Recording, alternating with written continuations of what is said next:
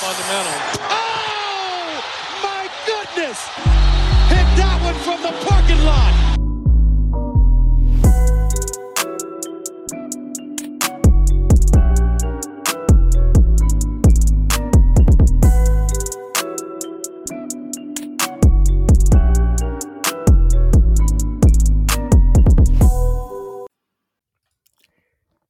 Leute, herzlich willkommen zurück bei Vom Parkplatz und ein schönes Wochenende erstmal. Ähm, schön, dass ihr eingeschaltet habt. Wir sind wieder da in voller Mannschaftsstärke. Len hier, Lino am anderen Ende. Ich grüße dich. Ja, yes, wir haben schon gesagt, das Wetter zeigt sich von der besten Seite gerade.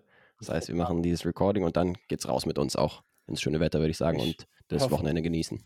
Ich hoffe auch, dass es überall in Deutschland so ist. Also wir haben jetzt immerhin zwei Sample Sizes, die ein bisschen auseinander sind. Da ist beides super. Ja, Wir hoffen, egal wo ihr euch aufhaltet, dass es bei euch auch schön ist. Außer in Karlsruhe. das hat damit auf sich. Einfach Karlsruhe Flame ist immer willkommen. Geht immer klar. Ey, da beteilige ich mich. Nee, das Problem ist, wenn es da schlecht wäre, ist die Chance, dass es bei uns schlecht ist, auch relativ hoch. Von daher gönne ich auch den Karlsruhern ausnahmsweise schönes Wetter. Ah, das erklärt das natürlich. Ah, sheesh. Ähm, ja, was haben wir heute vor? Wir haben äh, die Tage über mal gefragt, ob es ein paar Fragen von euch gibt, äh, so eine Art Mailback zu haben. Und dann kamen auch einige Fragen rein und haben wir gesagt, dann machen wir das doch einfach. Ja. Die dummen Fragen haben wir weggelassen. Gab es aber, glaube ich, nicht so zahlreich. Nee, ein paar repetitive Fragen und immer dieses ewige Lakers-Warriors-Ding, da hast du auch irgendwann keine Lust mehr drüber zu sprechen. Da haben wir vielleicht ein bisschen aussortiert, als wenn dann eure Frage nicht äh, rankommen soll, euch sei es verziehen oder ihr, nee, verzeiht's uns. Wir Ja. verzeihen es euch auch, dass ihr so dumme Fragen stellt. Nein, es gibt keine dummen Fragen, wie man schon früher gesagt hat. Und ich würde auch sagen, Aber kann nur schon ganz lohnen, nochmal zu sagen, ey, Ja, vielleicht bringen wir das öfters mal. Das heißt, stay tuned, ich würde sagen, oder zumindest Das ab und stimmt. zu mal, stay tuned, was unsere Social Media Auftritte angeht. Ähm, vielleicht nochmal ein Link in der Description drin. Und ansonsten, ja, ihr könnt auch weiterhin Mails einschicken. Würden wir auch nochmal die Mailadresse da lassen. Und dann gucken wir immer mal wieder zwischendurch rein und gucken, wann auch immer sich so eine Folge anbietet, dass Ja. wir das auch mal wieder zwischendurch machen. Eins wollte ich noch klarstellen, äh, wir flamen hier niemanden, also die Fragen werden anonym dargeboten. Äh, und eine anonyme Antwort geht schon mal vorab raus. Ähm, der Angesprochene wird sich angesprochen fühlen. Die Lakers sind kein Top-Team. Nur das, dazu. Das wäre eigentlich alles, was ich dazu sagen will. Kann man so stehen lassen, bin ich auch dafür. Gut, äh, dann äh, sag mal, mit was wir denn dann anfangen? Ja, es gibt ja einen ganz guten Center, würde ich sagen, äh, der jetzt schon in den letzten Jahren äh, tatsächlich seine Klasse bewiesen hat. Embiid, oder? Oh, zum Beispiel, ja, den gibt es einmal, aber in dem Fall geht es tatsächlich um einen anderen, der noch ein bisschen öfters verfügbar ist, würde ich sagen. Und jetzt vor allen Dingen derzeit auch noch aktiv, nämlich einen gewissen Nikola Jokic, might have heard of him. Und äh, da hat jemand die Frage gestellt, ist es vielleicht sogar der beste offensive Center aller Zeiten? Finde ich eine interessante Frage und auch eine legitime. Mhm. Jetzt wäre die Frage, was deine Antwort darauf wäre. Es ist super schwierig, äh, Spieler einzuordnen, deren Karriere noch auf dem Höhepunkt sich befindet. Also kann ich mir vorstellen, dass wenn Jokic seine Karriere beendet, dass sich am Schluss dann seiner Karriere sagt, ist der beste offensive Center, den wir je gesehen haben. Ja, würde ich zum jetzigen Zeitpunkt seiner Karriere schon zu weit gehen, weiß ich nicht. Also die Voraussetzung hat er, ist auf jeden Fall der beste spielmachende Center aller Zeiten. Ich glaube, da braucht man nicht drüber diskutieren. Was Court Vision, was Passing, was äh, vielleicht sogar offensiven Basketball IQ betrifft, glaube ich, gibt es da keinen, der ihm das Wasser reichen kann, auch nicht historisch. Aber jetzt schon zu sagen, er wäre der beste offensive Center, ist dann vielleicht auch so ein bisschen äh, eine Backpfeife gegenüber Spielern wie Kareem Abdul-Jabbar zum Beispiel. Oder für mich ist auch Hakim Olajuwon oder eben auch Shaq und Wilt, ne? Ähm, Ja, die das eben halt schon deutlich länger bewiesen haben und äh, teilweise halt auch mehr gewonnen haben und teilweise halt auch offensiv über eine längere Phase dominiert haben, als Stand jetzt Jokic. Also den Weg würde ich noch nicht ganz gehen, aber ich könnte mir vorstellen, dass ich ihn irgendwann gehen werde. Ja, von der Trajektorie sieht es, glaube ich, gar nicht mal so schlecht Ja. aus für ihn, was das Genau. angeht. Und ich finde ja auch die Frage besonders interessant, weil es halt die Frage ist des besten offensiven Centers, nicht insgesamt, weil insgesamt, ah, da käme halt noch ein anderes Ende des Feldes mit rein, wo Jokic mittlerweile solide ist, Aber aber, was halt gut. keinesfalls sein Steckenpferd ist, genau. Und dann haben wir halt andere All-Time-Center, wie Kareem, glaube ich zumindest, auch wenn ich jetzt nicht so viel von ihm äh, gesehen habe. Oder ähm, ja, dann musst du auch Bill Russell nennen. Genau, Bill Russell beispielsweise. Du hast recht, ähm, die natürlich da auch mit reinkommen. Aber wir haben eben die Frage des besten offensiven Centers. Und da hast du schon richtig gesagt. Also, du hast einmal das Scoring selbst, wo er ja ab und zu äh, ein bisschen passiver ist. Aber wenn er will, dann kann er halt auch, und vor allen Dingen, wenn er jetzt nicht irgendwelche Double Teams sieht oder sowas, dann bullet er die meisten Leute halt auch und hat halt mit den softesten Touch, gerade von Big Men aller Zeiten meiner Meinung nach. Also das habe ich bisher zumindest bei kaum jemandem gesehen, dass äh, egal aus welchem Winkel, äh, dass er immer einen Weg in den Korb reinfindet mit seinen äh, Würfen, irgendwelchen Hooks und so weiter. Und ansonsten, ja, hätte ich jetzt auch die, die du genannt hast, hätte ich auch genannt, so als andere Kandidaten, wie zum Beispiel ein Shaq, der natürlich nicht so skilled war, sage ich jetzt mal, auch was das Passen zum Beispiel angeht und auch äh, was andere Fähigkeiten angeht, äh, Pass, Dribble, Shoot mäßig, aber halt unfassbar dominant. Also du konntest halt wirklich nichts gegen ihn machen. Also es kann derzeit auch kaum jemand gegen Jokic und da ist auch halt auch die Masse mit dabei, also die, die Körpermasse alleine schon, dass er da Leute wirklich auch bestrafen kann, wenn die ähm, ein paar Kilo weniger haben. Aber bei Shaq war das halt nochmal eine ganz andere Nummer. Also da konntest du ja. gerade in der Prime halt wirklich gar nichts gegen ihn ausrichten. Da wurde er Double Teamed, da wurde er Triple Teamed und trotzdem das Beste, was du haben konntest, ist, dass du ihn an die Freiwurflinie genau. hast. Aber ansonsten kannst du halt, wenig ne? machen. Genau. Und dann, ja, klar, die Wills und die Kareems zum Beispiel haben halt auch äh, die Stats einfach, inklusive einem Kareem, der halt auch diese Langlebigkeit hatte, äh, sodass jetzt LeBron ihn erst letztens überholt hat als All-Time Leading Scorer in der NBA und halt auch einen, den, den Skyhook, der einfach auch nicht zu ja, verteidigen war. Unverteidigbar. Genau, und bei Wilt tue ich mich halt schwer, inklusive äh, dem 100-Punkte-Spiel und insgesamt diesen absurden Scoring-Averages und so weiter, ihn da einzuordnen. Aber ja, die Punkte im Vergleich, man muss ja einfach immer auch im Vergleich zur damaligen Ära muss man dann schauen. Und da war auch kein Kraut gegen ihn gewachsen. Wenn man sagt, Shaq äh, war der dominanteste Center aller Zeiten, ist es eigentlich eine Lüge, weil es war Wild und es ist nun mal so. Ja. Er war schneller, größer und athletischer als alle. Und also in seiner Ära. Und das war halt einfach ein Mismatch, egal wie und wann und wo. Und es war einfach nicht verteidigbar. Deshalb ich finde schon, dass man den alten Spielern die Blumen geben darf, weil nur wenn ja. sie in einer anderen Ära gespielt haben, muss man es ja irgendwie nicht diskreditieren. Ich möchte auf jeden Fall noch Hakim Olajuwon nennen, den ich äh, vielleicht für mich persönlich als meinen Lieblingsoffensiven Center habe oder mit. Bei ihm war es halt auch both, also both ways, ne? War auch einer der besten Verteidiger aller Zeiten.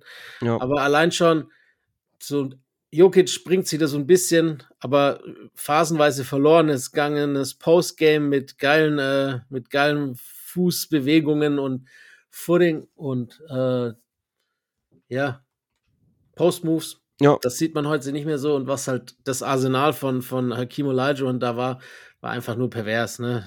Schon, ja. Dreamshake hin und her genau. und äh, alle anderen bezüglichen Moves, die darauf aufgebaut oder die das eingeleitet haben. Es war einfach ein Traum, das zu sehen, wie man so quasi pivoten kann. Ja. Geiler Typ ja, bei Jokic würde ich vielleicht noch zusätzlich sagen, also derzeit sieht man es halt auch auf seinem Peak, dass er wirklich die Defense nach allen Regeln der Kunst zerlegt. Ja. Also egal, was die Defense macht, er findet immer eine Lösung. Das ist halt bei ihm so dieses, diese undeniable Geschichte. Das dass du halt Punkt. wirklich kaum ein Matchup gegen ihn hast. Ja. Am ehesten vielleicht so Leute, die halt hybrid gut drauf sind, also vielleicht ein bisschen kleiner und da irgendwie in den Körper ein bisschen rein können, aber trotzdem massiv, so wie ein Draymond Green oder so.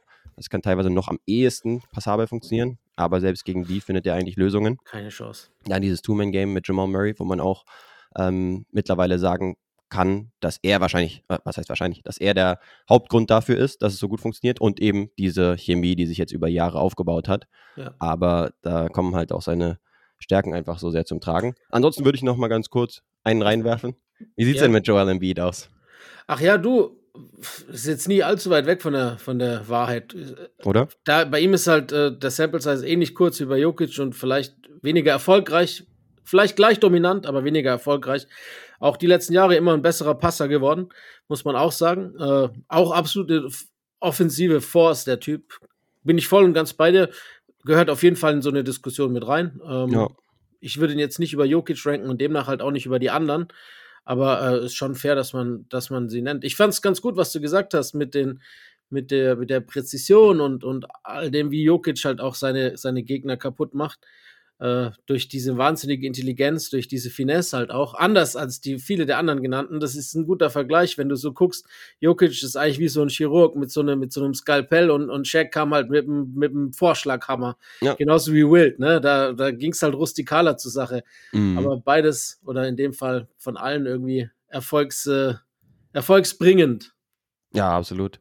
Bei Embiid würde ich vielleicht, vielleicht höchstens noch sagen, okay, gerade in den letzten Saisons, auch wenn du so zum Beispiel jetzt mal auf äh, Player Efficiency Rating oder sowas guckst, ne, da hat er zum Beispiel jetzt diese Saison, auch weil er halt äh, jede Minute im Durchschnitt einen Punkt macht oder mehr sogar, ähm, hat er da die höchste PER aller Zeiten in einer Saison und ist Zählt da auch ganz gut äh, vertreten. Allerdings, ja, kann man halt auf der anderen Seite auch sagen, in den Playoffs ist er bisher einiges schuldig geblieben. Und das kann man halt bei einem Jokic zum Beispiel nicht sagen, gerade seit seinem äh, Playoff-Run, aber auch schon davor, da selbst als die Nuggets ein bisschen früher ausgeschieden sind, ja. da war es dann oftmals einfach, weil der Supporting Cast äh, verletzt war oder halt nicht so geliefert hat. Bei Embiid, ja, da hattest du auch immer äh, Ausreden, wenn du sie dir heranziehen wolltest mit Verletzungen und so weiter und auch Spielern, die Blackouts hatten. Äh, ich sage nur Ben Simmons zum Beispiel, äh, ohne das eine Play jetzt komplett da äh, komplett rausnehmen zu wollen. Aber ja, wenn du jetzt auf die Regular Season schaust, dann ist es halt schon sehr dominant, was auch ein Embiid jetzt macht, ja. gerade in den letzten Jahren, inklusive der MVP-Season. Und Absolut. der, auf der er jetzt diese Saison eigentlich auch unterwegs war, bevor er sich dann verletzt hat. Aber was viele von diesen eben genannten Spielern in, in common haben, ob es jetzt Wilt ist, ob es Shaq ist, ob es äh, Hakim ist, ob es Kareem ist oder ob es wer auch immer sein mag, äh, die Longevity und die Availability war halt bei den Spielern gegeben und das ist halt bei Embiid definitiv nicht der Fall. Ja. Ähm, kann jemand was für seinen Körper? Kann jemand was für Verletzungen? Im größten Teil nein. Es gibt natürlich ab und an Gründe, aber im größten Teil ist es halt einfach ja gegeben oder Pech. Von daher kann man es ihm jetzt nicht persönlich vorwerfen, aber es ist halt trotzdem was, dass wenn man über, über so einen Peak spricht und sagt, die Größten oder die Besten oder der Beste in, in etwas, dann muss man das halt eindeutig mit berücksichtigen. Denke auch, ja. Das heißt, wir sind uns, glaube ich, einig dass wir uns schwer tun, jetzt, wo Jokic noch keine 30 Jahre alt ist, ja. ihn da schon auf Nummer 1 zu packen. Aber wenn er halbwegs weiter so liefert und vor allen Dingen auch verfügbar bleibt, so wie es in den letzten Jahren der Fall war, dann sehen wir ihn da auf jeden Fall am Ende der Karriere in der Diskussion. Ja, auch wenn er weit über 30 ausschaut. Tatsächlich. Finde ich. Stimmt. Ja, komm, also, wenn du den jetzt neben, neben jemanden stellst, der 35 ist und sagst, der ist noch keine 30, einer von den beiden ist noch keine 30 und einer ist Mitte 30, dann würden, glaube ich, die wenigsten äh, auf Jokic tippen, dass er unter 30 ist. Ja, ja, da hast du natürlich einen Punkt. Ansonsten, ja, würde ich sagen, können wir da schon mal einen Haken hintermachen, oder? Machen wir. Machen und meinetwegen können wir auch zu dem nächsten äh, ganz guten Big Man kommen, der allerdings vielleicht noch einen Tick äh, jünger ist tatsächlich, ja. aber auch schon sehr vielversprechende Ansätze zeigt, um es mal konservativ zu formulieren, nämlich Victor Wembanyama. Gerade natürlich in aller Munde, das auch zu Recht, würde ich argumentieren. Trotzdem hat jetzt hier ein Fragenstellender, dessen Namen wir jetzt mal nicht nennen, äh, mal die These rausgehauen. Wemby sei overhyped. Was sagen wir dazu? Ignoriere ich. Das, das, das, ist Quatsch. Komm, ganz im Ernst. Wie kann man sagen, dass der Goat overhyped ist? der Future. Goat, deiner Der beste nach. defensive Center aller Zeiten jetzt schon und höchstwahrscheinlich auch der beste Offensivcenter aller Zeiten, wenn es vorbei ist. Komm so, shit. hier, die anderen kannst du in der Pfeife rauchen mit Wendy. nee, mal ganz im Ernst, was soll da, was soll da overhyped sein? Das ist wahrscheinlich noch nicht mal noch nicht mal hyped genug, ist noch nicht mal properly hyped, äh, weil was der liefert, ist einfach krank und wie er sich halt auch selber steigert, Woche für Woche, Spiel für Spiel, ist unfassbar, was der Typ kann.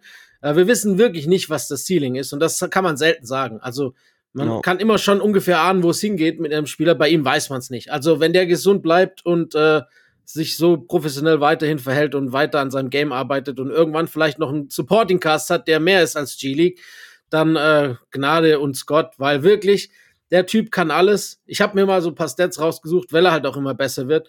Mhm. Äh, Im Februar hat Wemby einfach 23,7 Punkte, 11,7 Rebounds, 5,1 Assists, 2,6 Steals und 5,3 Blocks bei 48,7 aus dem Feld, 39 von 3 und 83 von der Linie.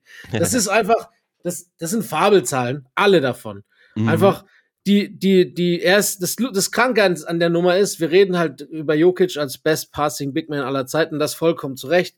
Wir haben einige junge äh, Center, die das mittlerweile ganz gut beherrschen. Wir haben gesagt, Embiid wird immer besser im Passing, jemand wie Schengen ist ein guter Passer, aber Wemby ist halt der beste, eigentlich der beste Passer in seinem Team, gleichzeitig, dass er in allem der Beste ist.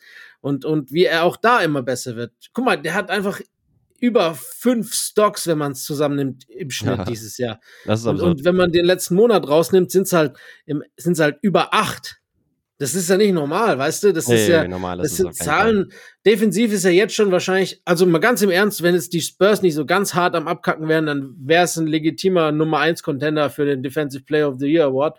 Den wird höchstwahrscheinlich eher einen Rudi Gobert schnappen und das ist auch in Ordnung. Das so weit möchte ich gar nicht greifen, aber er hätte es fast schon verdient, wenn man jetzt einfach das individuell beleuchtet, was er verteidigt, wie er verteidigt.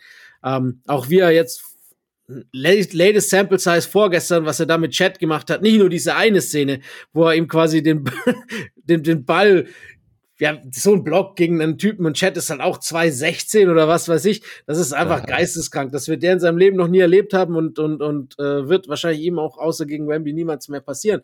Aber da waren andere Szenen dabei, wie er den wegverteidigt hat und ich sag nur, mit höchstem Respekt, weil Chat auch ein brutal guter Center einfach ist. Ja. Ähm, diese Rivalität wird geil. Wemby als, als Overhype zu sagen, da sag ich, da äh, hast du nicht alle Latten im Zaun. Ja, ich würde auch sagen. Also ich habe mit der Person, äh, wie gesagt, ich äh, nenne sie jetzt weiterhin nicht, habe ich dann nochmal ein bisschen hin und her geschrieben diesbezüglich. Und ja, ähm, klar, es ist natürlich ein gewisser Hype. Und da wird natürlich auch die Marketingmaschine der NBA ordentlich angeschmissen. Auch wenn man sieht, LeBron ist jetzt Ende 30, und Steph Curry und äh, KD sind beide schon Mitte 30. Ähm, daher gibt es ja auch für die NBA Sinn, so einen Spieler halt extrem zu featuren. Und ganz ehrlich, er macht das halt auch ziemlich gut. Also du hast ihn zum Beispiel in dem Postgame-Interview gesehen, als sie das erste Mal seit zehn Spielen oder sowas wieder ja. zu Hause gespielt haben. Und da hat er mal richtig die Crowd animiert mit 20 Jahren. Also der hat das äh, Ding auf jeden Fall schon richtig verstanden, auch wie er sich zu vermarkten hat und so weiter, beziehungsweise hat dann ein gutes Team hinter sich und nimmt die Sachen gut auf. Ja, aber ja, ansonsten kannst du auch spielerisch halt wenig sagen. Also die Person hat zum Beispiel gesagt, ey, do it in some wins, please, nach dem Motto. Zum Beispiel jetzt ein LeBron James damals hat, hat damals auch seine 35 Siege zumindest in seiner Rookie-Saison geholt. Oder lass es ein äh, Rookie Shaq gewesen sein oder sowas. Sowas wurde dann teilweise angeführt. Ich sage aber halt, ja. Keiner hat halt, so einen schlechten Supporting Cast wie Wemby. Punkt. Genau, und gerade im Vergleich zum Rest, beispielsweise des Westens, ne? Wir schauen ja und Noch sehen, mehr, genau. Genau, die Lakers sehen die Warriors zum Beispiel, die ja auch zumindest auch, äh, wenn wir sie auch gerne slendern, eine positive Bilanz haben und trotzdem. Ja, die Lakers sind 33, 28 auf 10. Genau. Also der Westen ist im Verhältnis zum Osten ein, ein, Schlachtfest. Genau, meine Rede. Und da hast du halt mehr Spiele auch von ähm, als NBA-Team dann ja. im Westen gegen solche Teams. Das heißt, sie haben es auch maximal schwierig und bei den Spurs stellt sich halt die legitime Frage, okay, wer ist überhaupt der zweitbeste Spieler und äh, wie rankt der ja, halt im Leader-Vergleich dann? Ja, sollte ein Vassell sein, aber das ist halt im Liga-Vergleich keineswegs überdurchschnittlich, sondern klar genau. unterdurchschnittlich. Genau. Ähm, aber ansonsten, ja, ich würde auch nochmal noch. kurz hier ein paar Stats runterrattern. Also du hast zum Beispiel jetzt in dem einen Spiel, wo er knapp dran vorbeigeschrammt ist am 5x5, 19 Punkte. 13 Rebounds, 4 Assists, 5 Steals, 5 Blocks. Danach 27 Punkte, 10 Rebounds, 8 Assists, 5 Steals, 5 Blocks. Das war ja das 5x5. Dann 22 Punkte, 10 Rebounds, 2 Assists, 1 Steal, 5 Blocks. Also die Blocks sind jedes Mal bei 4 oder 5, was absurd ist. Dann hattest du 17 Punkte, 13 Rebounds, 5 Assists, 2 Steals, 4 Blocks. Und jetzt zuletzt, ja, dieses Masterpiece auch wieder gegen Chad, wo ich dir ja. absolut recht geben würde, dass es mega Spaß gemacht hat, sich dieses Matchup anzuschauen, weil Chad ja auch nicht schlecht geliefert hat, aber am das Ende dann halt auch genau stuffed wurde. Äh, 28 Punkte, 13 Rebounds, 7 Assists, 2 Steals, 5 Blocks, inklusive am Plus Ende. Plus 5 Dreier. In crazy, ja, das zum Beispiel auch. Da gab es dann auch die Stats von wegen, er sei der Erste in NBA History, genau. was das zum Beispiel angeht. Also ja, du kannst ja eigentlich spielerisch wirklich nichts gegen ihn sagen. Was, was willst du da großartig sagen? Ich würde ja, einfach genau. sagen, man muss es einfach. Ich beteilige, versuche mich auch nicht ganz zu sehr an dem verrückten Hype äh, sozusagen zu beteiligen, aber er macht halt einfach Sachen, die man noch nie gesehen hat. Ne? Klar, du könntest auch sagen, okay, wenn er ansonsten äh, wie, keine Ahnung, ja, ich will jetzt nicht slendern, aber ein Pokuschewski oder sowas, der hat teilweise auch ganz coole, skurrile Aktionen rausgehauen, wo du dich auch gefragt hast, okay. Mo Bamba, äh, Bo, der macht Bo, das, genau. Jungs. Ja, solche Leute. Aber er macht halt einerseits diese Sachen, aber die Sätze habe ich gerade auch vorgelesen und das halt in letzter Zeit auch bei ordentlicher Effizienz und vor allen Dingen äh, ja, in jedem Spiel quasi. Aber gerade defensiv ist er halt auch über jeden Zweifel erhaben. Das heißt, selbst wenn er irgendwie eine Rotation ein bisschen spät macht oder sowas, dann ja. hat er trotzdem halt noch die Länge, um äh, Würfe gerade am Ring noch äh, abzuwenden oder halt zu blocken, wie wir auch oft sehen. Das und dann so offensiv verrückt. halt auch, ne?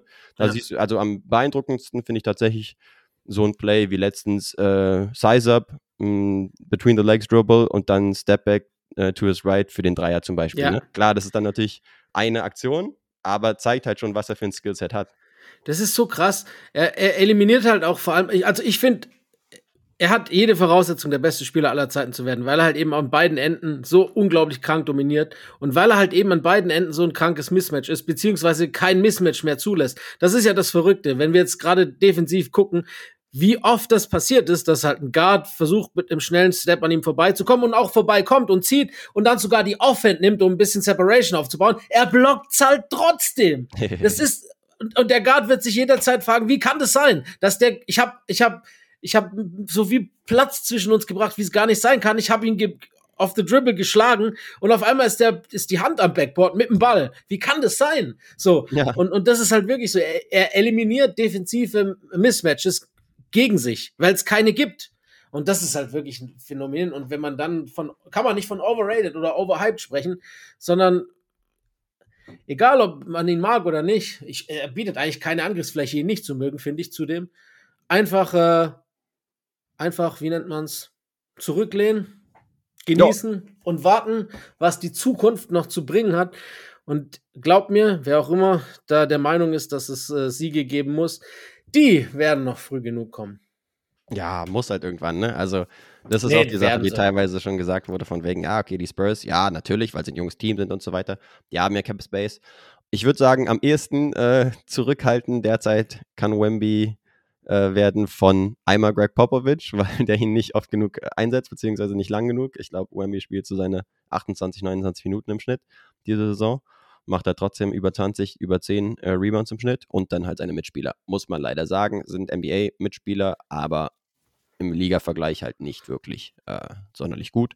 Dementsprechend muss da was passieren. Ich denke, sie stehen halt weiterhin noch auf hohe Draft-Picks, was ja auch Sinn ergibt, ne? weil die, ja, du ja. die halt sozusagen für geringeres Geld kriegst. Und äh, wenn du jetzt schon schlecht bist, dann sei richtig schlecht.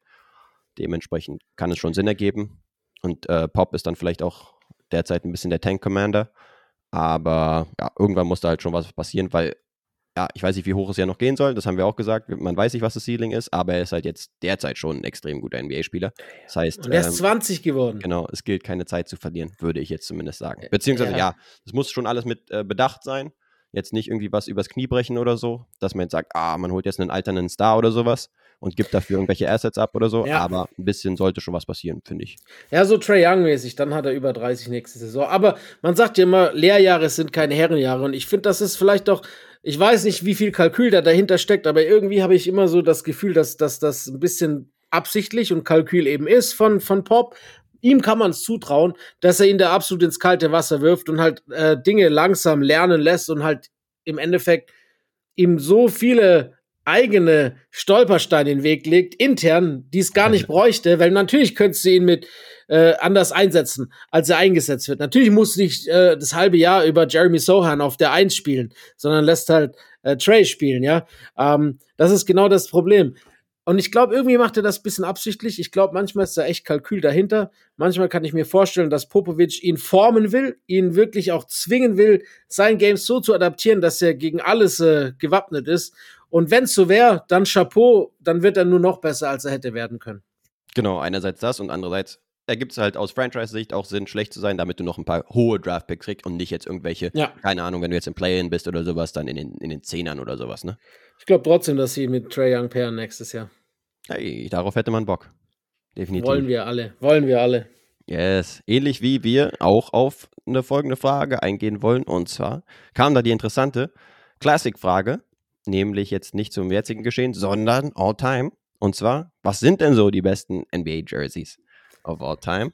Und da würde ich sagen, ja, ich habe mir jetzt eine Liste an Teams, ehrlich gesagt, beziehungsweise Jerseys aufgeschrieben. Wollen wir so ein bisschen draftmäßig, oder was heißt draftmäßig, aber so hin und her gehen? Ja, können wir jeder nennt jeweils einen Trikot? Können wir gerne machen. Würde ich, ich sagen, auch du als erstes. Ja, ich gehe mit vielleicht meinem Alltime favorite Ähm, ich bin großer Fan der 90s Colorways und der 90er äh, Modelle, nenne ich es jetzt mal. Da ist einfach, die habe ich auch alle im Schrank hängen zu noch und nöcher. Ja. Ich muss natürlich anfangen mit dem OG, mit dem Raptors Dino. Das ist für mich einfach vielleicht das beste Trikot, das jemals gemacht wurde. Das ist einfach herrlich. Ja, ist einfach herrlich. Die Farben stimmen, Da hat jemand halt sich was getraut mit dem Font alleine schon, mit der, Ja. mit der Schrift. Das finde ich, ist tatsächlich auch so ein roter Faden bei den 90s bzw. Early 2000s Ja.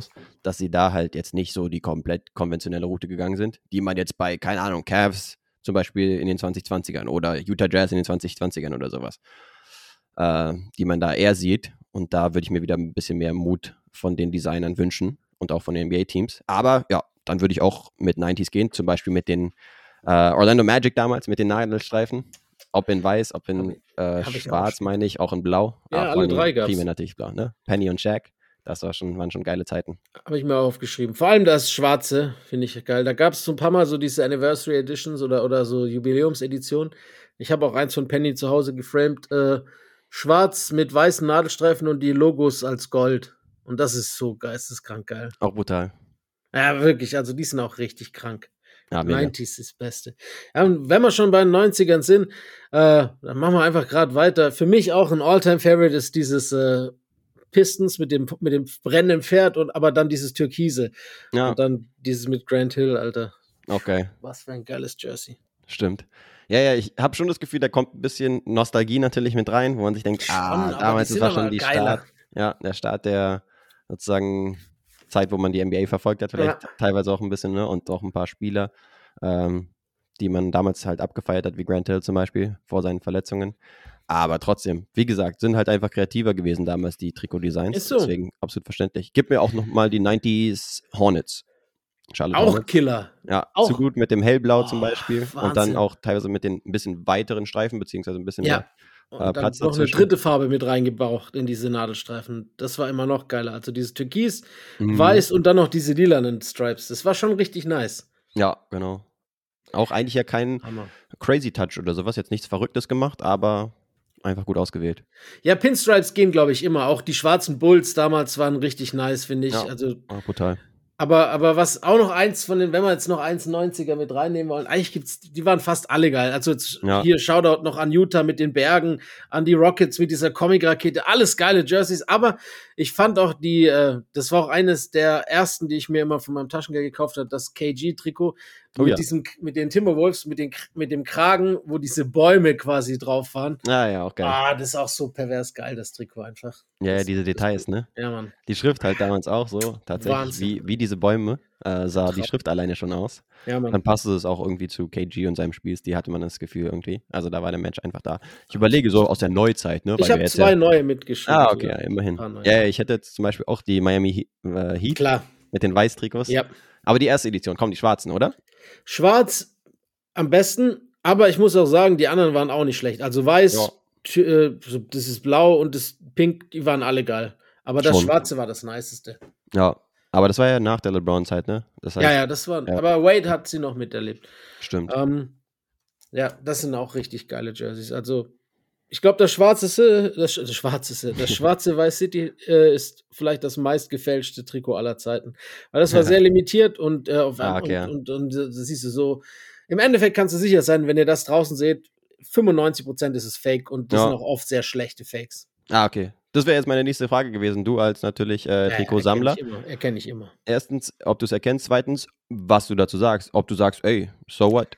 Ist ja Ach, eigentlich egal, kann man trotzdem rocken. Oder sagst du, na, muss schon original sein. Ähnlich wie, keine Ahnung, Jordan Schuhe oder so. Also bei mir, ich selber würde nur Original in Frage stellen. Äh, für mich kommen nur die Originale in Frage. Aber ich, ich, ich meine, es ist halt im Endeffekt illegal, das herzustellen, aber Ja. don't hate the player, hate the game. Deshalb möchte ich möchte es nicht condonen, aber ganz im Ernst, bei Sachen, die so geil sind und so limitiert oder bei anderen Sachen, die so teuer sind und für Oh. viele nicht erschwinglich und es jemand so fühlt, dass er es haben will oder allein schon den Colorway und, und sich halt dann so holt, dann habe ich da kein Problem mit. Mal Genau. ganz im Ernst, ich würde niemals mit jemandem auf den Finger zeigen und sagen, guck mal, die Jordans sind fake Meine oder ich, guck ja. mal, das Trikot ist falsch. Das wäre auch das. ich würde es selber nicht würde. machen, aber jeder, der es rocken will, soll es rocken. Also komm, das ist nicht mein Problem. Und ich bin auch nicht die Polizei, die da dann irgendwelche äh, Duplikate oder, oder was auch immer, irgendwelche Copyrights traden, mu- äh, trademarken oder was auch immer Nee, nee, beschützen nee, muss. find Das ist auch. nicht meine Aufgabe, ich mach's nicht. Aus, nicht aus Gründen, weil ich es äh, weil ich's, weil ich's moralisch falsch finde, das ist mir scheißegal. Ja, Äh, mal ganz im Ernst, wer, wer bei Nike, Alter, wenn du Jordans für 180 Dollar verkaufst und jemand sagt, ich krieg die, die gleich aussehenden für 40, achso, ja. so be it. Also da Nee, genau. Ich würde halt auch sagen, ne? Also klar, ich würde auch versuchen, ja, wenn ich jetzt zum Beispiel die Miami Vice mir nochmal holen wollen würde, ne? Dann würde ich jetzt auch nicht einsehen, dafür einen Taui oder sowas zu zahlen. Sowas nach dem Motto. Dann würde ich auch sagen, wenn ich jetzt so heiß drauf bin. Ja, so dann, teuer sind sie äh, nicht. Ja, okay. Aber dass ich überhaupt äh, Schwierigkeiten habe, an die ranzukommen oder sowas und dann sehe ich halt was für einen Stil, wo ich mir auch denke, wo, okay, sind die jetzt äh, real, sind die jetzt fake? Weiß man nicht genau, vielleicht eher fake. Äh, dann wäre es bei mir die Frage. Also ich bin jetzt derzeit nicht so heiß drauf, aber würde ich jetzt auch vielleicht im Ja. Zweifelsfall notfalls machen. Ist so. Achso, äh, von den neuen auch nochmal, einfach weil ähm, ich halt ein Prince-Sympathisant slash Fan bin, äh, gehe ich nochmal für die Timberwolves äh, Purple Rain Trikots sozusagen. Die Ja, sind auch die ein bisschen neuer. Die sind auch nice. Die Timberwolves haben allgemein ein- mit das Beste auch in den letzten Jahren. Auch dieses Blaue ist geil. Ja, Ich muss noch äh, die Valley Suns nennen.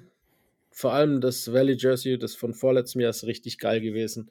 ja stimmt, Ähm, die machen gutes die haben auch Zeug immer echt schöne Sachen gemacht. Und, und die geilsten, aber man muss halt auch fairerweise sagen, die besten Jerseys der letzten Jahre waren diese Retros. Also von der. Zeit, von der wir eben gerade gesprochen haben. Sind wir ehrlich, auch dieses Lilane von den, von den äh, Bucks war geil, aber das war halt auch 90s. Ja. Genauso wie das, das äh, Teal-Pferde-Trikot von den Pistons.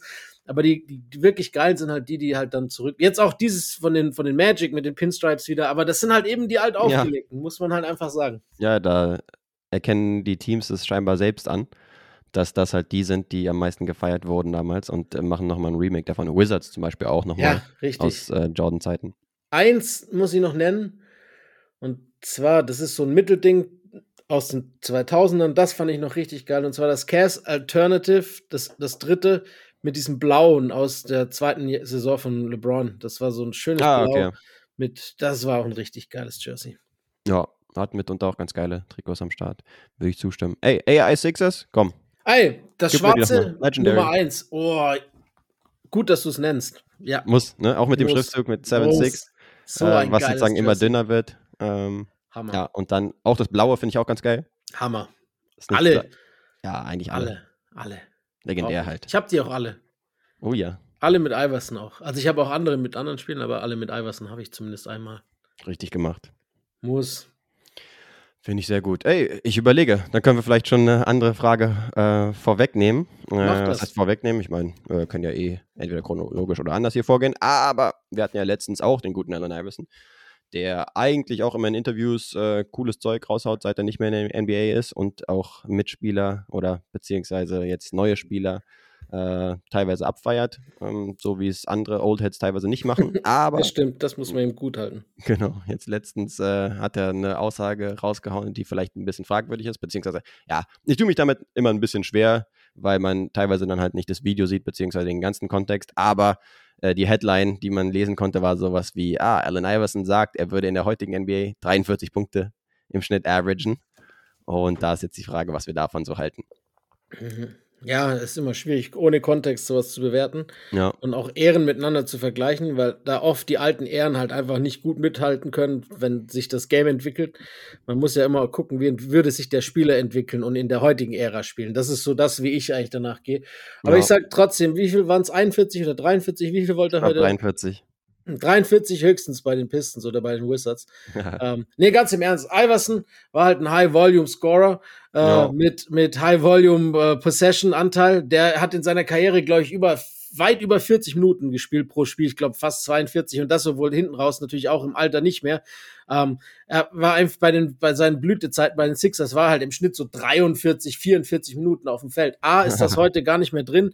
B war halt seine Efficiency einfach schon immer unter ferner liefen. Er hat halt einfach, wie ich gesagt habe, High Volume gescored. Ich möchte nicht Iversons hier flame. Das ist einer meiner absoluten Lieblingsspieler, einer der Gründe, warum ich überhaupt die NBA lieb. Yes. Äh, einer meiner absoluten Vorbilder als, als Kind und als Jugendlicher vor allem. Aber äh, 43 heute, nein, niemals. Der Typ hat 42 Prozent von aus dem Feld geworfen, 31 von drei. War kein guter Werfer, war kein guter Spacer. Er hatte, er war schnell, er war, hatte Herz, er war tough. Das alles Attribute, die man heute vielleicht gar nicht mehr so braucht. Ähm, nein, wird er nicht. Aber ich möchte ihn auch nicht unter Wert verkaufen. Er hätte sich schon auch adaptiert an das heutige Spiel. Er ist halt ein bisschen klein, aber alles andere, das Herz macht es wieder wett. Point, wie, wie sagt man, Pound for Pound, the greatest of all time. Von mir aus gerne. Ich liebe Allen Iverson. Yes. 43 gebe ich ihm nicht, aber ich möchte ihn jetzt auch nicht in die Pfanne hauen. Finde ich gut.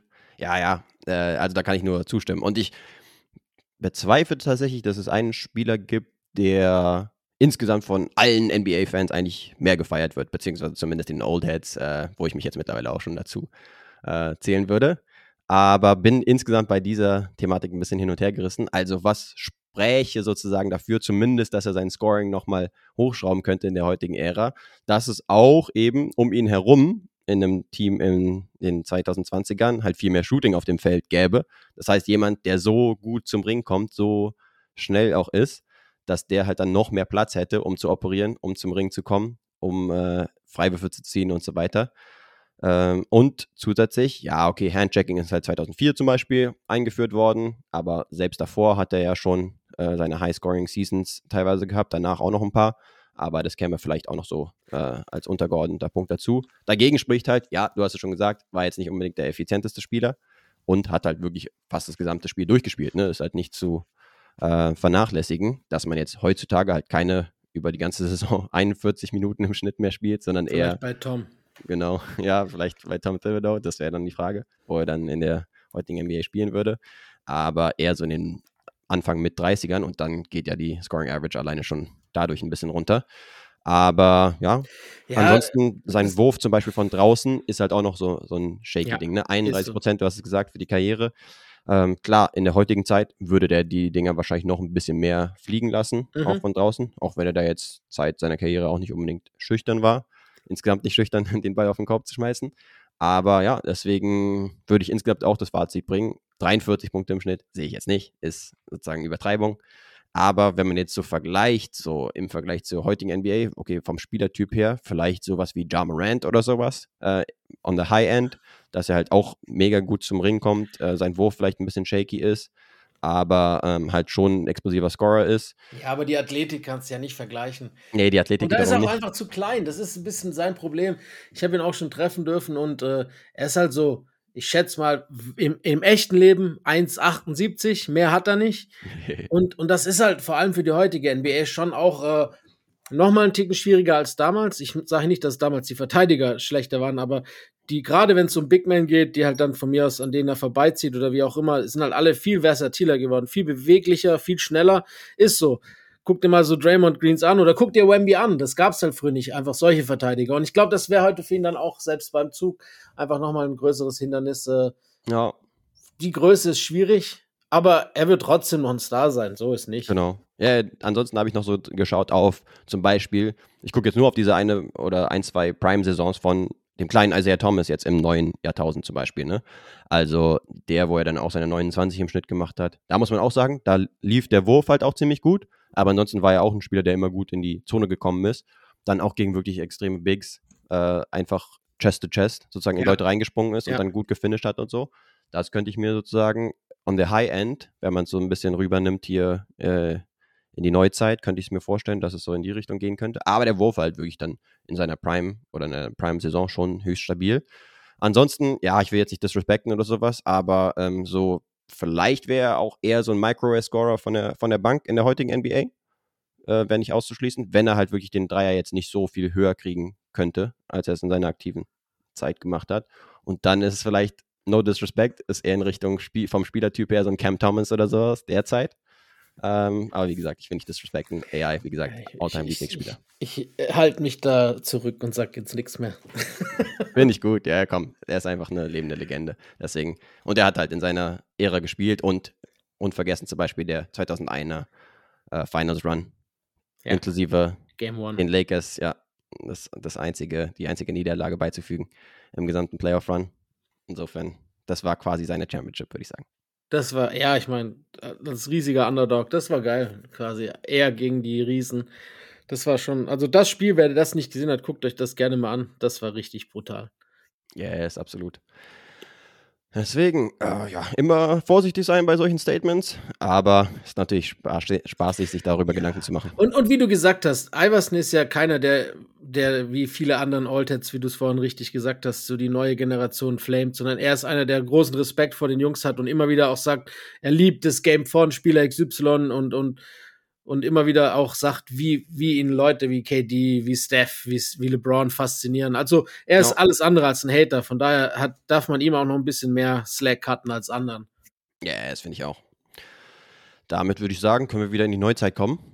Uh, hier hat zum, zum Beispiel jemand gesagt, ey, wie sieht's denn aus bei den Suns? Ähm, mhm. Die sind ja derzeit, ja, ein bisschen am Straucheln. Allerdings ist halt auch ein wichtiger Bestandteil des Teams nicht wirklich oft am Start in Bradley Beal.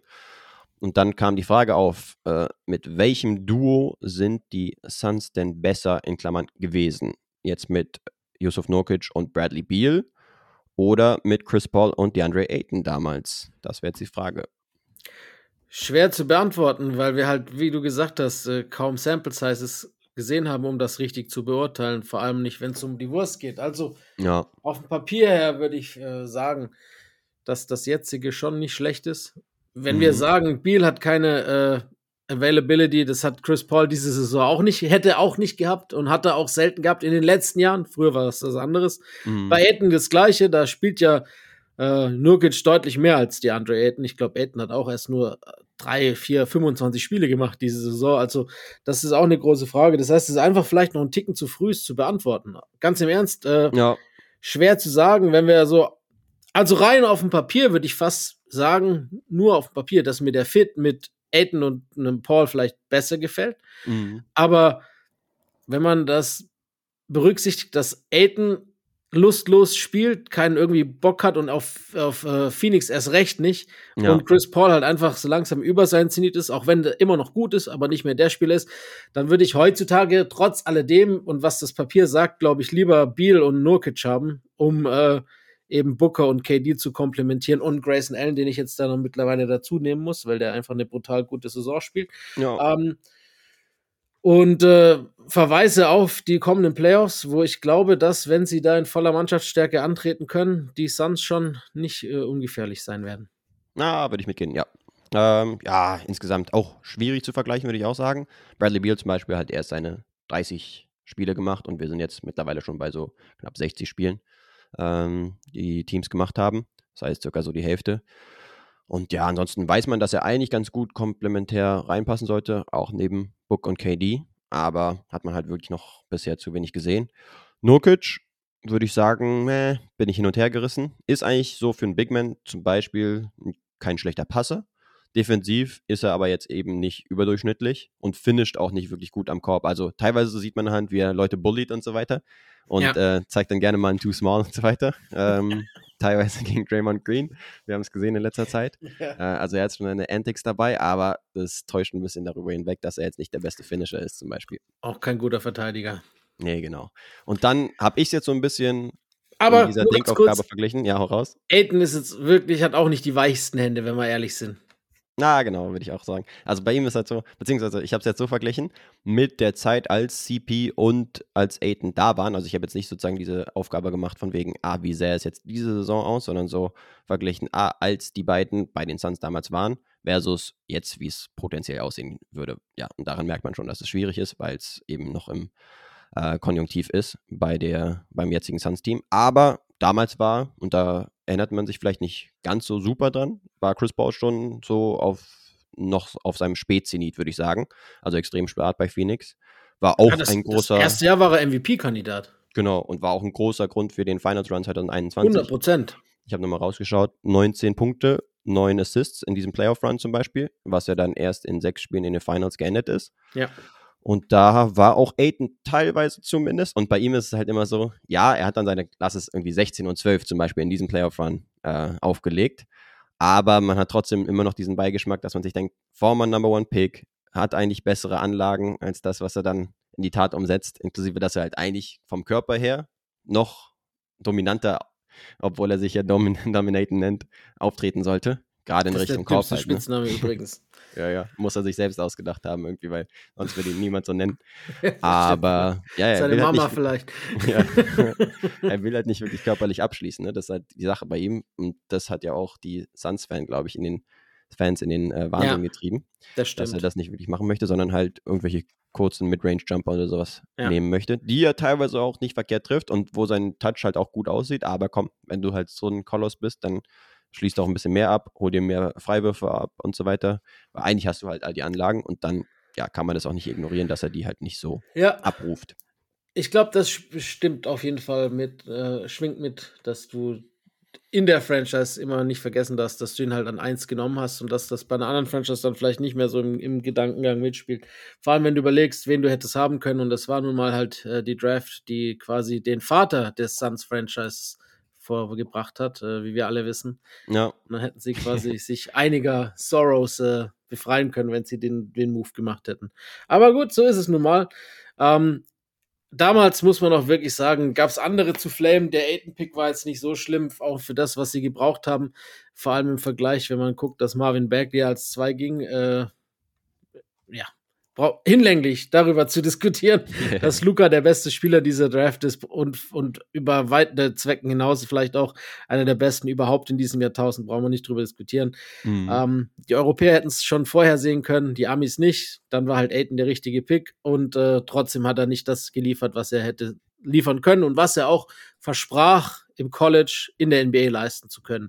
Aber es ist halt echt schwierig zu sagen, A, wie transitioned ein Game in die, in die Big League und B, was für ein Mindset hat der Spieler? Weil bei aller Veranlagung und wie man immer so schön sagt, irgendwie Hard Work beats Talent if Talent fails to work hard und bei ihm scheint halt zweiteres der Fall zu sein, dass er da immer nie so mit letzter Instanz äh, an der Sache ist. Nee, genau. Und jetzt sieht man es halt auch in äh, Portland eben, Ja. dass er da halt wirklich gefühlt nur Dienst nach Vorschrift macht und jetzt halt seinen Max-Contract hat. Und Ja, der Hunger fehlt irgendwie, ne? Genau, der scheint irgendwie zu fehlen. Äh, vielleicht auch wirklich, weil man das Gefühl hat, ey, my number one pick, ihm ist da vielleicht zu viel auch zugeflogen. Und als er halt bei einem wirklich relevanten Team war, da konnten ihn am Ende gefühlt, zumindest on-court, nicht wirklich die Leute ausstehen. Ja, so ist es. Yes. Und Was steht noch ich sagen, drauf? Hey, wir haben zum Beispiel noch drauf, ähm, wie es denn mit den Cavs so aussieht. Da ist letztendlich die Frage, sind sie denn for real oder nicht? Sie haben ja in letzter Zeit wirklich äh, eine sehr gute Bilanz, seit der so Jahreswende, vielleicht auch sogar einen Tick davor. Mhm. Inwiefern sind sie eben for real? Für mich würde das bedeuten, ein ernsthafter Contender für zumindest die Eastern Conference Finals, weil die Celtics natürlich irgendwie überall im Schweben im Osten. Eröffne du doch mal. Ja, ähm, ich würde sagen, letzte Saison ist es natürlich sehr enttäuschend geendet, wo sie da wirklich komplett zerstört wurden von der äh, Frontline der New York Knicks in den. Playoffs. Und dann haben wir ja schon vor der Saison gesagt, hm, okay, die könnten auf jeden Fall ein sehr gutes Regular Season Team sein und könnten da viele Saisonsiege in der Regular Season Ja. holen, weil sie auch einfach ihre Schwächen so ein bisschen ausgemerzt haben, äh, auf dem Papier zumindest. Aber dann kam es halt wirklich anders, als wir es gedacht hatten, weil sie so viele Verletzungssorgen hatten, aber letztendlich dann mit einem ähnlichen Resultat. Insofern, als dass sie jetzt halt an Nummer zwei im Osten stehen. Aber wie sie es gemacht haben, ist halt ein bisschen bemerkenswert. Insofern, als dass Garland lange draußen war, womit man jetzt in dem Szenario nicht gerechnet hatte. Und dann auch Evan Mobley. Und das hat dem Team eben nicht geschadet, sondern hat es gefühlt erstmal jetzt besser gemacht. Klar, du brauchst die Jungs, gerade wenn es in den Playoffs äh, um die Wurst geht. Aber jetzt in der Regular Season hat es halt ohne sie ziemlich gut funktioniert. Ich habe immer noch meine Fragezeichen, ob sie tatsächlich insofern for real sind, als dass sie wirklich zum Contender-Kreis zählen. Da würde ich sie jetzt nicht reinpacken. Aber ja, sie setzen das immer mehr um, was man jetzt auch so gedacht hatte, dass sie es vielleicht hinkriegen in der Regular Season, nämlich dass sie ein bisschen mehr Shooting haben. Max Drews, Sam Merrill zum Beispiel, der jetzt auch ab und zu in der Rot- Rotation ist und die Dinger fliegen lässt und auch gut trifft. Max Drews, wir hatten es letztens mit der Sternstunde, unglaubliche Performance äh, mit den fünf Dreiern innerhalb von ein paar Minuten. Aber ja, sie sehen schon stark verbessert aus. Und jetzt ist die Frage, ob sie es halt auch in den Playoffs hinkriegen. Was sagst du? Ich kann die Frage auch nicht beantworten, weil ich genauso wenig schlau draus werde wie du oder ich weiß es nicht. Sie müssen es mir erst beweisen, dass es der Fall ist, bevor ich sie ihnen auch attestieren kann. Das hört sich dumm an, aber ich sehe es noch nicht. Ich sehe doch zu viele Probleme, äh, auch wenn sie geil sind. Sie sind auch defensiv eines der besten Teams überhaupt. Sie sind, glaube ich, das beste Team in diesem Jahr defensiv. Mhm. Äh, also im Kalenderjahr, jetzt nicht in der Saison, sondern im Kalenderjahr. Und äh, richtig schwierig, gegen sie zu scoren. Allein schon, weil Mobley und Allen halt auch zwei überragend geile Defenders sind. Aber das ist halt auch offensiv ein bisschen ein Problem. Mit beiden auf dem Court hast du halt extrem wenig Spacing. Und auch wenn es Mobley ein bisschen besser macht, ab und an und dann mal einen Dreier nimmt, aber er wohnt auch nicht dort. Also die beiden stehen sich dann manchmal offensiv schon so ein bisschen auf den Füßen herum. Und das tut halt ein bisschen weh, weil du sie defensiv brauchst. Ähm, Garland ist geiler Playmaker diese Saison, aber ist halt nicht mehr so effizient wie zuvor. Wie, sind wir ehrlich, wenn jemand wie Donovan Mitchell auf seinem A-Game ist, dann können die an any given time mit dem Roster auch jeden schlagen, glaube ich. Ähm, die Frage ist nur, wie konstant können sie es halt in den Playoffs zeigen. Und da, da haben sie halt bislang noch nicht, äh, da sind sie den Beweis schuldig geblieben, wie du auch letztes Jahr richtig angesprochen hast. Und bis das halt dann der andere Fall ist, das ist wie bei, den, bei den Sixers und bei Beat, bis sie es uns halt das Gegenteil beweisen können, ist halt das dieses, ja, wie nennt, ist jetzt vielleicht kein Damoklesschwert, das über ihrer Trajectory hängt, aber es ist schon so ein bisschen einschränkend oder eingrenzend, ja. was man bei ihnen sehen kann, weil wir wissen es nicht. Und, und genau das ist es halt auch. Sind die Cavs for real? Ich weiß es nicht. Ich glaube nein, aber vielleicht ja. Ich weiß es einfach nicht. Ja, ja, genau. Ich würde auch sagen, sie sind so in diesem Cluster unter den Celtics. Ähm, und dann kommt es darauf an, wen du halt fragst und Miami wie überzeugt, ja, genau, wie überzeugt man halt auch insgesamt ist von dem Stretch, weil, ey, komm, der ist schon beeindruckend gewesen. Ey, brutal. Genau, in letzter Zeit hat wirklich mit die beste Bilanz in der gesamten ja. Liga und Net-Rating und äh, was auch immer du heranziehen willst. Ja, die Defensive ist wirklich elitär, ob jetzt mit Mobley mit dabei oder primär, primär mit Allen. Die Offensive mh, hm, ist auch über die ganze Saison auch eher noch mittelmäßig. Und ja, sie hatten halt auch wirklich einen leichten Spielplan. Also ich will sie jetzt nicht zu sehr slandern, aber kannst du jetzt auch nicht wegdiskutieren. Äh, Strength of Schedule war jetzt nicht das Schwerste. Ja, aber es gibt halt schon ein paar Anzeichen, dass sie sich halt verbessert haben, auch im Vergleich zur letzten Saison. Wie dass sie zum Beispiel mehr Dreier nehmen. Also jetzt selbst ein Struce zum Beispiel gilt ja eigentlich als Shooter, hat vor diesem Spiel zum Beispiel jetzt nicht so hochprozentig getroffen, aber strahlt halt eine Gefahr aus. Und mhm. im Rebounding wurden sie halt auch komplett zerstört. Hm, also und Offensiv-Rebounds von Hartenstein, von Josh Hart, von äh, Mitchell Robinson, der damals noch aktiv war, jetzt ja verletzt ist. Also da scheinen sie auch ein bisschen besser zu sein, auch wenn es ja immer noch ähnliches Personal ist. Deswegen wäre da die Frage, inwiefern, ja, sie das dann auch in den Playoffs hinkriegen. Aber da sind halt die Knicks auch wirklich ein besonders schwieriges Matchup. Ist jetzt nicht auszuschließen, ist, dass genau das wieder sein wird. Sie, ja. Genau. Aber ja, sie haben ein paar der Fragen, würde ich sagen, kann man schon sagen, beantwortet. Aber for real, insofern, als dass sie ein Contender sind, sind wir uns, glaube ich, einig. Tennis ja eher nicht. Was für sie spricht, Stand jetzt, würden sie halt den, den Celtics bis zu potenziellen Conference Finals aus dem Weg gehen. Das mhm. ist etwas, das für sie spricht. Ja. Und dadurch, dass man halt überhaupt noch nicht weiß, was im Osten passieren wird, wenn du guckst, selbst die Knicks sind nur ein Spiel jetzt mittlerweile über, über oder anderthalb über, über dem Schnitt, was die Play-ins betrifft, ne? Mhm. Wo jetzt gerade auch die Miami Heat drin sind. Bei den Sixers wissen wir es ja auch nicht. Also wenn da eins abrutscht, und die dann in der ersten Runde gegen die Celtics spielen, ist vielleicht wieder ein Team, das sie schlagen kann, weg. Also, wir müssen es abwarten. Ich glaube nicht, dass, also, können sie vielleicht, wenn alles gut läuft, in die Conference Finals kommen. Das möchte ich gar nicht äh, verneinen. Das könnte schon passieren. Ja. Ich glaube es zwar noch nicht, aber selbst dann glaube ich nicht, dass sie die Celtics auch nur annähernd verletzen können. Nee, denke ich auch. Das äh, sollte dann sehr schwierig werden. Ansonsten würde ich sagen, können wir auch zur nächsten Frage Jo. kommen. Und da ist auch was dabei, was vielleicht tendenziell schwierig werden könnte, aber vielleicht auch mittlerweile immer realistischer wird. Nämlich, ja, wir haben ihn schon angesprochen vorhin in der Folge bei der Center-Frage. Es gab ja einen Will Chamberlain, der damals die 100 Punkte geknackt hat in einem Spiel. Und da möchte jemand wissen, wen wir da am ehesten sehen, der vielleicht da rankommen könnte oder ob wir es vielleicht auch tatsächlich sehen, dass es jemand packt. Hast du da jemanden?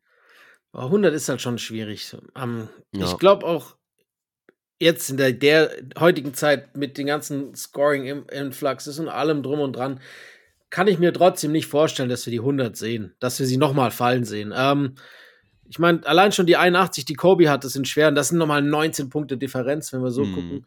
Äh, wenn es jemand schaffen kann, dann muss man schon Luca nennen, glaube ich, der da vielleicht am ehesten die Möglichkeit hat. Oder halt eben Wemby. Wer weiß, wo es hingeht, ne?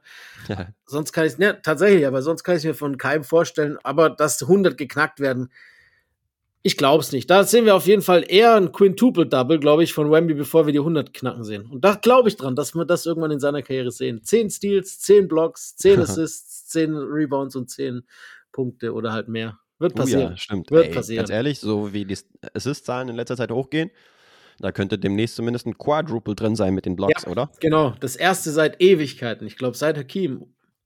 Ja, da freut man sich äh, potenziell schon drauf. Ja, ansonsten bin ich eigentlich eins zu eins genau bei dir. Ich habe mir auch aufgeschrieben, am ehesten würde ich Doncic sehen. Anderer Kandidat wäre gewesen Joel Embiid. Aber bei ihm würde ich sagen, hm, selbst in der Zukunft, wenn er dann wieder zurückkommt, ob jetzt diese oder in kommenden Saisons, würde ich als Sixers noch konservativer mit ihm umgehen, noch weniger Spielzeit ihm geben. Genau.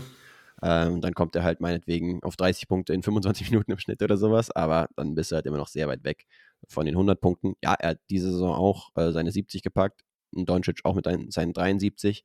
Insofern, wouldn't put it past them, wahrscheinlich. Nicht komplett zumindest, aber die 100, du sagst es schon, ist halt schon sehr schwer zu erreichen. Guck mal, wenn du guckst, bei Doncic in seinem 73-Punkte-Spiel, da lief ja auch viel und er war auch viel an der Linie und alles. Und es sind halt einfach 27 Punkte, die fehlen, was halt fast ein Average ist, ne? Ja, Also, das, das darf man nicht unterschätzen, wie viel da dann noch wirklich noch fehlt und wie viel gut ging an dem Tag. Ich meine, klar, wenn das Spiel in dreimal Overtime geht oder so, wer weiß, ne? Das, aber da muss schon viel zusammenkommen an einem Tag, dass das eben schlagbar ist. Ja, damit haben wir die Frage auch abgehandelt, würde ich sagen. Und können jetzt noch zu einer anderen kommen, die wahrscheinlich insgesamt jetzt nicht von allen möglichen NBA-Fans gestellt wird, aber eben von Deutschen. Nämlich, wie es im Play-In-Rennen im Osten so aussieht. Da haben wir natürlich die Nets, die jetzt Dennis Schröder dabei haben und zumindest noch theoretische Chancen haben. Was sagst du, wie stehen denn die Chancen, dass sie noch in die Postseason reinkommen? Schwierig. Ich, ich sag nee und ich hoffe auch nicht das. Braucht kein Mensch das Team in den Plains.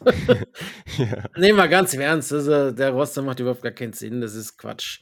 Wissen wir selber. Äh, was, was quasi aus äh, den größten vielleicht Titelhoffnungen aller Zeiten geworden ist, ist halt quasi nur noch ein Schatten dessen, was mal, wenn du überlegst, dass vor anderthalb Jahren zumindest auf dem Papier noch KD, Kyrie und, und, äh, und James Harden dort gespielt haben, ist schon krass, was alles so passiert. Also Ja. das Team, da tut mir auch Dennis ein bisschen leid. Ich habe irgendwie, weil, weil bei Toronto war es jetzt auch nicht die ideale Situation. Ähm, äh, er hat, er hat zwar eine gute Karriere, aber keine glückliche Karriere, glaube ich, so ein bisschen. Äh, äh, So oft ist er halt einfach so an Plätzen gelandet, wo er Ja. nicht glücklich werden konnte. Mm. Diese, diese OKC-Nummer war geil und alles andere kann man so ein bisschen fast vergessen. Ähm, ich, es erinnert mich auch gerade schwer, wenn wir jetzt natürlich, weil wir reden über die Nets höchstwahrscheinlich wegen dem Dennis-Bezug, sonst bräuchte man das Thema, glaube ich, gar nicht aufmachen. Richtig. Deshalb be beziehe ich mich jetzt auch eher noch ein bisschen auf Dennis. Mich erinnert so ein bisschen an, an äh, 22, 23, nachdem er bei den Lakers quasi den Vertrag, wie man auch immer jetzt drüber reden wollen, nicht bekommen wollt, wie auch immer, dass er da dann nicht unterschrieben hat oder bei dem Lakers aus und dann landet er in Boston und hat dann eine kleine Rolle, wie vielleicht nach Quickly bei den Raptors und wird dann zu, zu den Rockets getradet, was ja im Endeffekt ähnlich ist. Äh, die waren vielleicht noch einen Ticken schlechter, als es die Nets jetzt sind, aber, aber halt auch in einer unglücklichen Position, wo er dann zwischen Starting Five und Bank wandelt und irgendwie das Team hat keine richtige Richtung, das Team hat kein richtiges Ziel, es Genau. gibt kein richtiges Play Calling, es ist alles bunt zusammengewürfelt und es ist irgendwie unglücklich für ihn. Es tut mir da auf jeden Fall auch ein bisschen leid, aber äh, ja, also ich glaube auch nicht, dass sie da noch mal den Push machen, weil dafür die anderen Teams selbst ohne Trae Young die Hawks noch zu gut sind im Verhältnis zu, zu ihnen, finde ich. Und alles drüber glaube ich sowieso nicht. Also ich glaube nicht, dass da, dass da noch was geht. Auch wenn, ich glaube heute Abend Primetime 21 Uhr Hawks gegen Nets. Oh. Wenn sie da dann vielleicht gewinnen, sieht es noch mal ein bisschen anders aus. Yes. Aber ich, ich will weder die, wir haben es ja schon gehabt letzte Woche. Genau. Wir wollen weder die Hawks noch die Nets in den scheiß Play-ins oder Playoffs. ziehen. Eigentlich nicht wirklich, nee, Oh. genau. Wir haben uns ja eigentlich gerade letzte Woche dafür stark gemacht, dass die äh, nicht in die Postseason gehören. Deswegen wäre es jetzt irgendwie auch unrealistisch, dass wir jetzt einen Case aufmachen dafür, dass es jetzt hier das äh, verrückteste Play-in-Rennen aller Zeiten wird und alle reintunen sollen und so weiter. Deswegen äh, kann ich es jetzt auch nicht so präsentieren. Ja, ich bin da auch bei dir. Also, auch wenn man jetzt einfach nur auf den Netz schon mal schaut, ähm, was ich jetzt tatsächlich nicht so mit Riesenaugenmerk gemacht habe seit der Trade Deadline, aber seitdem haben sie halt auch eine 3 zu 6 Bilanz, die schlechteste Offense zum Beispiel in der ganzen Liga, was irgendwie auch äh, traurig ist und auch dafür sorgt, dass man eben das Team sich jetzt nicht so gern anschaut, auch wenn ein paar Highlights dabei waren, auch spieletechnisch. Zum Beispiel von Schröder, der auch ähm, teilweise seine High-Scoring-Games hatte und effiziente Spiele zum Teil, aber halt auch ein paar Stinker dabei. Die Defense ist halt mittelmäßig, weil sie ja auch ganz gutes Personal da haben mit äh, Claxton und Co. Aber ihr Coach wurde ja zum Beispiel auch gefeuert, weil sie teilweise dann äh, wirklich hohe Niederlagen äh, Ja. dabei hatten. Und den mochte ich eigentlich gerne. Ja, ein Jack Vaughn. Ich glaube, eher so ein elitärer Assistant Coach als jetzt ein guter Head Coach. Ja, Scheint mir zumindest so. Weiß ich nicht. Man muss es halt mal schauen. Und Dennis halt mit 12 Punkten im Schnitt, mit 4 Assists bei 26 Minuten Spielzeit, jetzt seitdem er da ist. Also ich würde ihm so eine Note 3 geben, weil unter den Umständen, äh, was willst du großartig mehr machen? Er kriegt halt seine Minuten, er macht das okay, aber das Team geht halt in keine Richtung. Ich würde am ehesten noch sagen, hm, ja, wenn man darüber sprechen will, dann sind die Hawks jetzt halt in nächster Zeit auch ohne Trey Young. Das Hm. heißt, die könnten vielleicht noch ein bisschen sliden, obwohl sie ja eh schon in einer negativen Bilanz sind. Äh, trotzdem müssen die Nets halt noch drei Spiele aufholen und die Hawks sind halt bei einer 4 zu 4 Bilanz seit der Trade Deadline. Das heißt, sind ein bisschen stabiler und haben Ja, halt immer noch einen äh, De- DeJounte Murray. Sie haben es auch besser gemacht, fast ohne Trey bislang. Also, wie gesagt, dieses Murray Young wird eh ge- gerissen im Sommer. Ja, Ähm, ich hoffe ja, wie gesagt, immer noch, dass es mit San Antonio sich einig wird äh, oder ausgeht mit, mit Trey und, und Wemby. Aber äh, die Hawks haben auch einfach ein solideres Restroster, auch ohne Trey, wenn du guckst, was da noch auf dem Feld ist. Und dann, jetzt hat halt gerade einer wie ein bisschen die Andre Hunter ein bisschen übernommen, die, die, die Scoring Load zumindest, die übrig bleibt von Trey. Du hast mit, mit, mit Johnson ein extrem geiles junges Prospect, den ich richtig gut finde. Und du hast schon gesagt, Murray selber schon All-Star und früher ein, einer der Top Defensive Guards überhaupt in der Liga. Auch Ja. einer, der offensiv schon auch was kann. Du hast noch mit Capella und, und, und ja, ich glaube, Okongo ist gerade auch raus, aber trotzdem, du hast ein stärkeres Restroster und auch jetzt mit Bogdanovic, der dann ein bisschen das, das Passing übernimmt, von der Bank kommt für, Ja. für Trey. Also, der Roster ist besser und homogener als das, was die Nets auf, auf dem Papier haben, finde ich. ja, so traurig es ist, man muss es halt schon sagen. Die Nets sind halt jetzt gerade so im Niemandsland, wie du es als NBA-Team genau überhaupt nicht haben willst. Ja. Weil sie jetzt, sie sind ja nicht mehr im Play-In drin. Das heißt, sie haben auch keinen hohen Draftpick, weil sie eben nur so knapp am Play-In jetzt gerade scheitern. Und äh, ihr eigenen Draftpick haben sie sowieso nicht, weil sie Naja, gut, äh, ja die genau, Trades gemacht haben. das stimmt. Mit den Rockets zum Beispiel.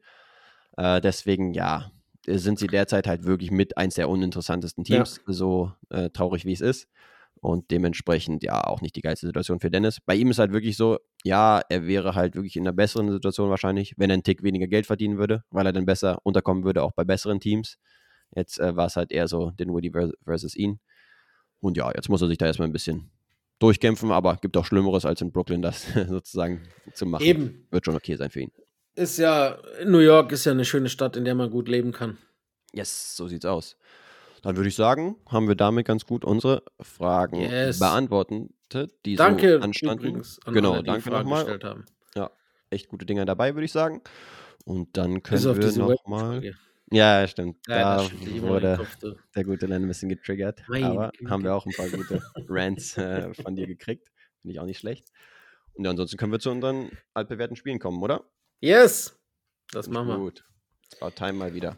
Ja, wir haben es zweimal ausfallen lassen aus zeitlichen Gründen, aber jetzt sind wir wieder back in, in the game game sozusagen. Yes. Was sagst Ich du? darf anfangen mit äh, Statline. ich Guess the Statline und ich habe dir was mitgebracht. Selbstverständlich. Ich bin mal gespannt, ob du die Lösung hinbekommst. Ich biete dir an. Fünf Punkte, Uh. 18 Rebounds, Mm. das Ganze bei 1 von 13 aus dem Feld und 0 von 7 von der Dreierlinie. Oh Ich bin shit. heute mal ein bisschen einen anderen Weg gegangen. Okay, krass.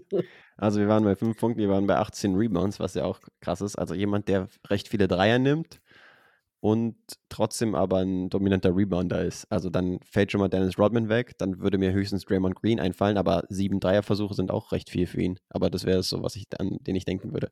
Du musst ein bisschen outside the box denken. Es ist eine sehr atypische Line für diese Person. Ah, okay.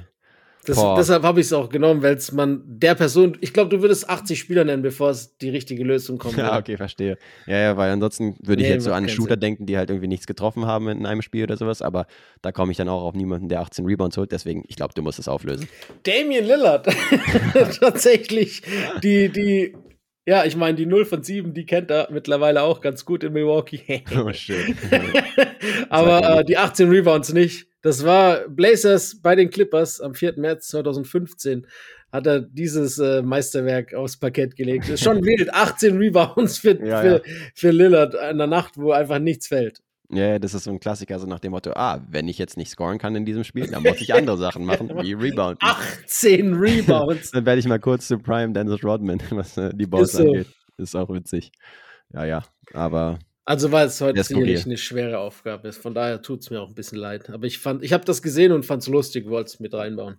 ja, und ein bisschen Dame Slender hast du dir nicht nehmen lassen. Ja, vielleicht war auch manchmal ist ja Mittel zum Zweck, sag ich jetzt mal. Nee, ich bin da äh, zuversichtlicher, dass du mein Wer bin ich auflösen Okay. können wirst. Und zwar habe ich. Dame? Ja, das wäre jetzt natürlich sehr low hanging fruit. Aber komm, gib mir einen tatsächlich auch Point Guard, äh, der aber kein US-Amerikaner ist. Das ist der erste Fakt. Mhm. Okay, ich gehe jetzt schon zum zweiten, der eigentlich der erste war. Zwölf Jahre in der NBA unterwegs und zwar in diesem Jahrtausend. Zwölf Jahre dieses Jahrtausend kein Ami. Ich habe was im Kopf, was passen würde, weil Fire wir neulich drüber gesprochen haben. Ich feuer einfach mal mit Ricky Rubio raus, weil wir jetzt Hey. schon da sind. Das ist er. Yes. Yes, am Zahn der Zeit. Sonst hätte ich, hätte ich noch einen, einen Tipp gebraucht, aber dadurch, dass wir und zu Recht und über ihn ja auch gerade öfters gesprochen wurde, äh, macht Sinn, habe ich mir gedacht, dann hat er sich den guten Ricky rausgesucht. Yes, das kommt tatsächlich hin, ist natürlich irgendwie auch äh, thementechnisch passend. Ja. Einfach, weil er ja erst gesagt hat, okay, äh, was ich auch cool beziehungsweise mutig beziehungsweise äh, ja, eine gute Sache fand, dass er gesagt hat, dass er da mit seiner mentalen Gesundheit zu kämpfen hatte und Ja. das auch nach wie vor noch tut und dann ja auch rausgekauft wurde bei den äh, Cleveland Cavaliers und jetzt halt in die Heimat zurückgegangen ist, nach Barcelona und da jetzt letztens seine ersten Minuten gekriegt hat. Ich meine in der Euroleague sogar schon.